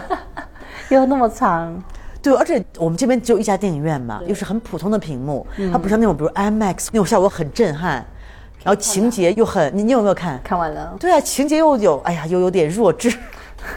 我后来真的，我跟我男朋友去看，然后我们在中间都把它当成搞笑片，我们这样，这很像某一某个片，太好笑了吧？或者是对怎么把你妹妹落在这里这样？这，就有时候就是那个情节，哎呀，你就，但是效果还是很好的啦。嗯，人家也不是以情节取胜的嘛。但这边就是英语场次的特别少，就可能隔几天就全部都是西班牙配音的。要在刚上映的时候赶快去看。对对对，每次都是刚上映去看，然后好几个电影我就错过了之后就完全看不到了。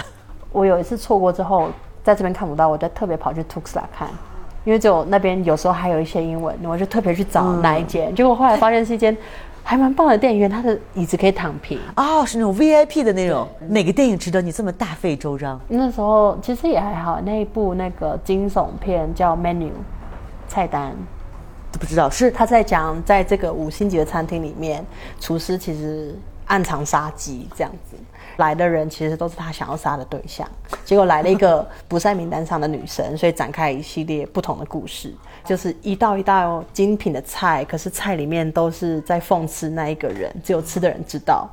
这样。然后他在喊 Yes Chef 的时候又很大声，就有一种郑玉龙，就精品跟惊悚之间，我看是蛮有戏剧效果的。是吧？就叫 menu 是吧？叫 menu，我可以去搜一下算小品吧。啊。看完之后不会有种哇大道理或者是震撼，我觉得是小品，但蛮。但现在我都不喜欢看那种很难懂的电影，现在本来就很累，我就要看一些轻松的电影，就看一些爆米花的电影。我知道那个很假那假就假嘛。我觉得很开心，对 对啊，因为现在你就实在是看不懂那种很费脑的电影，实在是看不见。米娅不要叫，那特别乖。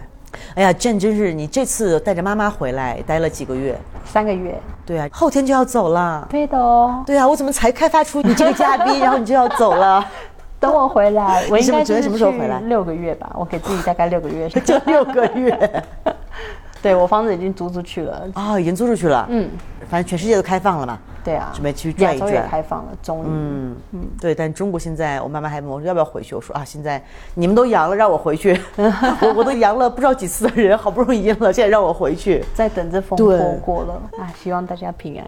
对啊，哎，肯定，反正这些东西肯定还会过去的，因为我们都经历过嘛。嗯但你这回回就是在墨西哥有点，但时间太长了，想换一换啊，刚好有朋友约我去旅行，啊。对，因为这次带我妈妈回去，然后我好久没有见到一些亚洲朋友，因为之前我很喜欢在越南，比如说玩一个月，泰国玩一个月，然后之前他们都在疯，啊，现在我回台湾终于不用再被隔离了，又可以很方便的就出去玩，这样就想说那我就待久一点，然后可能最远玩到土耳其，因为我之前的同事在土耳其，啊，所以看我从欧洲从西班牙回来，顺便玩西班牙，还是再回头回洛杉矶这样。哎，好羡慕，我也想去玩儿。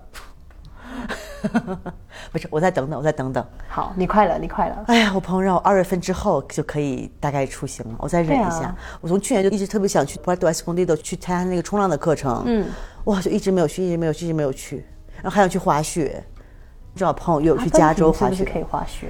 呃，阿根廷、智利，嗯，对，但是没有去过那边，据说那边也不便宜。正好朋友在美国，在加州那边滑雪都很好，朋友约我去，我说等等我过二月份。等出行对，然后包括这边，因为今年一年真的都做的很辛苦嘛，店员基本上都交的差不多。就我不在的时候，他们也没有问题，还可以保证菜品的质量，因为你就要给他们定量。就是有时候墨西哥人就有点懒，你知道吗？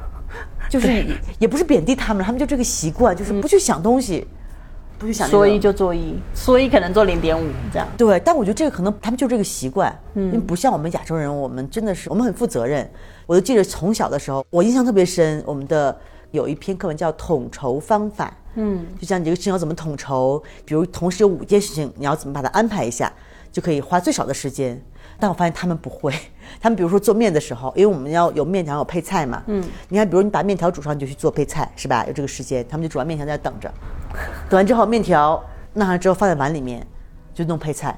因为我们那个面条要很讲究那个口感，嗯，然后刚煮出来时间长就会糊，我们有时候会过水或加一些香油，但是肯定要最趁热吃，刚出锅的是最好吃的。结果就在碗里面凉掉了，啊，有时候看的就就很无奈，因为跟他们说他们不会，这我理解过。对，尤其是有时候拿到了食材，又是大老远从墨西哥城运过来，就这样浪费掉，我说看了真的很无语。我们都是很珍惜食物这种的嘛，大老远过来的，他们就是对不太会珍惜。但我都告诉我自己，如果他们都能够这样运筹帷幄，这样聪明的话，他们就当老板了，对。那他们就不需要我。我有时候也这样想，我说啊，我要宽容，我要宽容。但是现在基本上还能做到八九不离十了。做的很好啊，对，我也基本上把我能菜品全都传给他们了。啊太好了，我又等着二月份，我也要出去玩一玩，我赶快太去休。假很重要。对，因为在这边有时候也放假，但是有时候就是朋友啊会约你啊出去玩啊，然后有朋友过来或者陪朋友玩。其实那对我来说就不太像是休息，因为我是能一个人待到天荒地老的那种人，我完全不需要和别人人交流，当然也很开心了。那有时候还是需要自己独处的时间。自己充电的方式是不一样。，对对，每个人的方式不一样，所以我就特别想去海边，我就只要躺一个星期，谁也不要跟我说话。懂，非常懂。对，所以啊，然后要正好回去过年对啊，啊，我们这边要准备一大桌年夜饭。上期我们跟培培还说我们在列菜单，啊，你要在的话就我可以少做点饭了。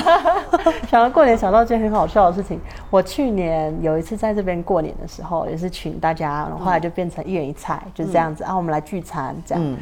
大家都知道来我家吃饭，这一次是为了过农历的新年，这样。哦，大家都备一人一菜有酒，这样大桌大家都吃很开心。然后没多久，其中一个朋友他很天兵，他就买一个大的蛋糕，然后呢上面是那种墨西哥那种蜡烛，会有直接鞭炮，像那种香槟的那种鞭炮，就是在蛋糕上就开始有烟火了，这样就一根一根一根都不是烟火 仙女，棒吗？还不是？很像就是亮亮亮亮亮，然后冲火炮的那种，然后蛋糕上大家就在哇，然后听起来就是要唱生日快乐歌，你知道吗？我想说谁生日啊？这 是新年，他说我不知道，我觉得这是最喜庆的方式了，所以我就在生日快乐中过了新年。然后那时候还有影片，就很荒谬，可是又感受到他的用心。只要点上蜡烛就想唱生日歌。对，然后我不知道，可是这是不是你们清楚？我不知道，我我我就带来了，感觉这个日子很重要。我说是没错啦，哎，今年我们要准备一种特别丰盛的年夜饭，然后在国内都不会准备这么多。哇，但主要是会做菜的朋友不是很多。嗯，说啊，我说你会做菜，说我会帮你洗碗，我可以帮你切菜，但是我不会做菜。哦，因为基本上这边比较玩的就是来的人都是跟中国有一些渊源，比如说在中国上过学，或者是在美国的，或者在哪儿的一些华裔。啊，很期待今年的春节，大家要写春联，我们还说要整点什么鞭炮之类的。有啊有啊有啊，对啊，然后我们在想，应该最近囤一下，因为最近市场有卖鞭炮的嘛。在卖因为前两天那个跨年夜的时候，哇，这边跟中国的春节除夕夜是一样，春节，就一样一样的，味道闻起来都是一样的，对爆竹的味道。弥漫哎！我那时候对去叫计程车的时候，萌萌的这样。对对对，然后把大街上那种纸红，因为这边好多烟花都是中国来的，都是什么嗯叫浏阳什么烟花厂，也有本地产的了，但是大部分都是中国过来的。对真的我第一次在这过元旦的时候哇那个爆竹的声音 真的太像了但现在大陆已经不太容易因为很多地方已经禁烟花了比如北京啊基本上对基本上大城市都已经禁烟花了就是比如说五环以内不许放然后五环以外可能只许比如从初一放到十五哦为了安全。对也是为了防止空气污染嘛不像以前那种大年三十哇那个一直响到跳叭叭叭叭叭一万响。我们准备搞一条，应该这边也有卖的那种，因为他们这边不放那种鞭炮嘛，因为我觉得那种鞭炮、那个是特别有气氛的，噼啦噼啦噼啦。你到时候后来放完年假再放开市的那种一炮放在前面，对？啊，我们叫什么迎那个灶神，什么迎财神，哎呀，我觉得可以，今天，搞。在门口弄一条，棒棒棒棒棒，让街坊邻居都听到。这样，今天今天天今天发生什么事了？这样，对，再弄两个舞狮了，太复杂了。哎呀，那你走了以后，你男朋友怎么样？就在这边啊。那你们异地？他之前都是这样，我今年其实大概有一半的时间不在闪 Chris，他也 OK。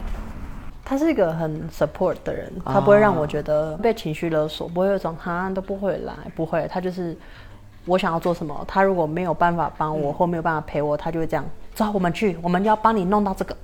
这样的人啊，这样好甜蜜不会说我买给你那种，他是这样，但我会帮你弄到，这样我们一定会找到，这样。哦，他是墨西哥人吗？他是个很特别的墨西哥人吧，对，真的就是、嗯就是你说的这样的话，就完全他是个很特别的墨西哥人然。后他也不是那种一般的那种马奇斯达，因为我遇过很多墨西哥男生，然后到后来我真有种，只要是墨西哥男生，我就要说拜拜，不可以。哎，我们之前也吐槽过我的各种约会，各种奇葩，真的是就是我一到墨面上西哥人，台面下，有时候你真的会觉得不受尊重。对，现在我真的是我，因为之前我有约会过一个男生，我以前节目里面说过，当时就很很很不愉快，最后我们两个在嘎萨德里办，他你还记得地点哦？对不？因为当时他就 非说要要出找我出来聊，我就很生气，因为他就想控制我，就那种很 machista 的那种。然后后来在他家点了一个素的汉堡，哇！结果那个汉堡难吃一逼，真的是太难吃了。它里面那个馅儿它是素的嘛，好像是用燕麦做的，就超级硬。然后我就很不高兴，我就把那汉堡摔在桌子上了。然后后来他就觉得我太暴力，他说你太 aggressive 了，然后他就跑掉了。后来我很后悔。我就应该把这个汉堡丢在他的脸上，我一直因为这个事情耿耿于怀。东西呀、结果过了快一年，前两天他突然给我发信息，嗯，说哎呀，最近我还挺想起你，怎么怎么怎么样，说我想见你啊，聊一聊。我说可以，因为我在心里想，嗯，终于可以报一箭之仇了，忍了这么久。墨西哥人就很烦，你知道吗？他说啊，那我明天晚上，我说我明天晚上我几点下班？我有时间，嗯，我明天晚上我们见。他说好，结果到时间联系不上人。就墨西哥男的会那种平白无故的，就他约了你，后来他会放你鸽子，对是很不尊重的这种真的是好多人都这样了。嗯，结果后来过两天给我发消息啊，不好意思，昨天晚上我睡着了，但是呢，我想跟你聊一下，在我们见面之前，我们不要这么暴力，我们不要怎么样，就明明是他自己的问题，我怎么会是一个暴力的人呢？真的是你不把我逼到那个份上，我说兔子急了也会咬人的，他就不理解，因为上次分手就是，啊、其实也没有叫分手，就约了几次会嘛。我说的话其实很伤心，但是他会给我讲一下他小时候的问题，我是能看出来的。你小时候你是有什么问题？因为包括一些你的家庭的影响，你这个人的性格会有影响的。嗯，其实我说话都说的很，都是真话，但是他会接受不了嘛。就是你不要惹我，我不会说脏字，但我会很气人的。嗯，就这回我又发了个信，又重复了一遍，把他气死了，说我这辈子也不要再见你了。哦，但是我还是很后悔，我应该泼酒或者扔汉堡的。啊，这个素的汉堡。其实想到这件事情，我男朋友之前有一次说过我暴力，因为有一次是在干嘛？我们好像在讲话走一走什么，然后他是要逗我开心，因为他很常开我玩笑，然后他都知道我喜欢什么，所以我们在讲讲我这样哈，就通常会那种啊才不是呢的那种的时候，我这样轻轻的捶了他一下。这大概是从我家，然后有一天是我妈很容易动手，就是讲讲一讲话就开始去摸你肩膀啊什么什么的，然后我可能习惯了，然后我就这样就推他一下，就这样嗨很烦哎、这样，然后他就这样要暴力哦，然后我听到暴力这个字，这样你怎么会说我暴力呢？是暴力吗？然后他就说就是这样就是这样，然后就开始吵起来了。然后说你推我，我说我就是推了你一下。后来我们就开始在讲身体界限这件事情，我就觉得越来越有趣，因为可能我不知道哎、就是亚洲的背景，我们平常都会这样，哎、怎样？然后我也很习惯，我台湾的朋友会突然讲讲话就开始摸我头发、啊，或者是哎、你的衣服怎样，这样开始摸。然后我就想，对吼，如果我今天跟他阿妈讲话，或者说我跟他阿姨讲话，我好像也不会突然去摸他头发，我好像不会这样摸。我想说，真的文化有差。但后来我们有聊开嘛，可当下我就讲，怎么怎么会这样暴力说我？，就推了你一下。对，我想哦，他应该从小没有被推过吧？这样，我说是不是这样子？就但按理说来说，他们墨西哥那种身体接触应该是更多的。嗯，因为我们亚洲人，我们都是那种要讲究礼嘛，就是我们基本上很少身体接触，嗯，就握握手啊什么的。哦，我妈是很会磨，然后她有一次最可怕的是，她有一次是跟我讲什么，我阿姨还是我阿妈还干嘛，那个脊椎怎么样怎么样，感受什么这样。当当下他说那个脊椎这样，她那个脊椎这样，她就从手这样从摸到我脊椎底，这样摸起来，我整个人都凉了，整个这样，整个都抖起来了，你知道吗？然后我这样妈不要这样摸我，她这样摸一下怎么了？摸一下不行吗？我想一下，不是不行啊，可这个好不舒服。当时就这样怎么会不舒服？不是像就是按摩一样？有点像，可是他那时候一这样摸起来，我整个很像寒气，整个这样身上整个人都这样，哦，鸡皮疙瘩这样抖起来了，好像我是那个病人一样，哦，这样，好像太身临其境了吧？这样，就那时候会觉得，哦，这文化差异是不是文化差异呢？我就这样很有趣。对，也可能是那种有一点东西方文，也不知道东西方，就这种地域的文化差异，可能家庭的文化差异。哎呀，我觉得我们这聊起来都停不下来了。对啊，因为在我们这边，你知道台妹超级受欢迎，为什么？我不知道台妹的口音特别特别上头。啊，是因为口音吗？我之前去大陆那时候实习跟交换的时候嘛，然后有几个大陆的朋友，我们就是先认识了一段时间之后，他才会跟我讲，跟你讲个秘密哦，在认识你之前，我以为台湾人的口音都是假的。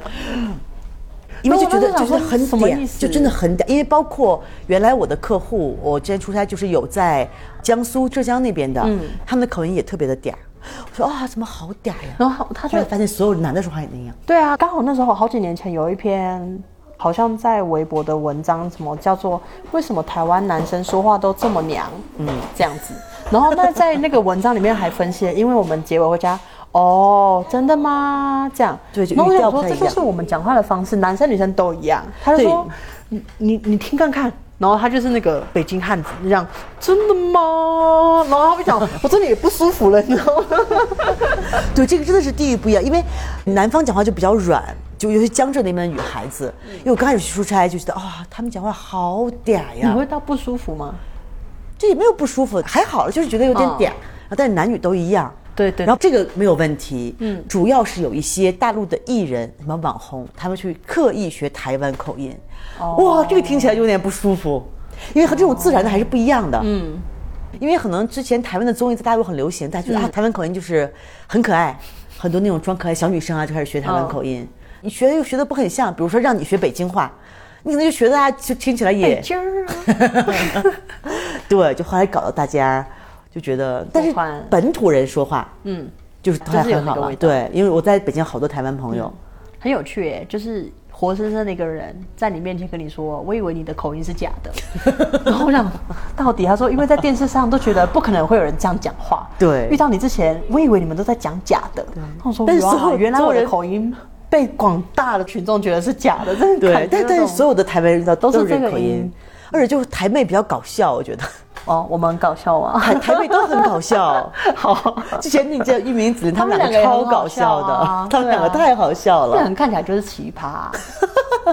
他们学的东西很特别，然后他们也是很对他们特别的人，嗯对生活的很特别，所以他在我们这做的节目里特别受欢迎。他们来做的第一期就上了我们的热门推荐，然后那一期在我们这个平台上收听量超过两万。好厉害哦。对呀、大家就超级喜欢。后来把我拐的，你知道，就是这样，跟台湾人说话说多了，我都开始说阿嬷怎么怎么样。他说啊，你怎么说阿嬷？我说阿嬷。对啊，阿妈啊，啊你们不讲阿妈，你会叫奶奶奶奶对啊，或者是包括一个是台湾口音，一个是东北口音，一个是我在吉林出生的，嗯东北口音是那种，他会很容易把人带跑。我一个好朋友，她老公是长春人，嗯她是江苏人。她是那种江浙的那种美女，对，她是江浙的美女，一张嘴就是东北话。视觉冲击。对，我觉得这两个真的就是一个是东北话，一个台湾这种普通话，就特别容易把人带走。你说她也是普通话，她的发音也没有什么太大的区别，对就是语调不太一样。东北话是比较往下走，就比较垮，说起来，哎呀，我我好，我东北话也不太正宗，从小离开那里，现在我听没问题，说的话也说不太出来。我觉得台语的话叫 quick call，有一种口气，就是讲的那种特别有威严，然后一个人讲话的时候，他会带一点那种，已经不是腔调了，会带那个气势，然后就是要那样的人讲出来才正宗，才对味，这样。对。哎呀，那我们今天的节目都已经超，哎呀好，那我等你们，那就等你从台湾回来，好，明年过年我们可以再做再年夜吃饭。，嗯，那就祝你这一路好好玩，好这半年好好玩。我回来的时候再吃你新的菜，吃火对锅。吃火锅。好，那我们这期就跟 Jane 说拜拜，拜拜我们期待半年之后还会再回来，大家新年快乐，拜拜，拜拜。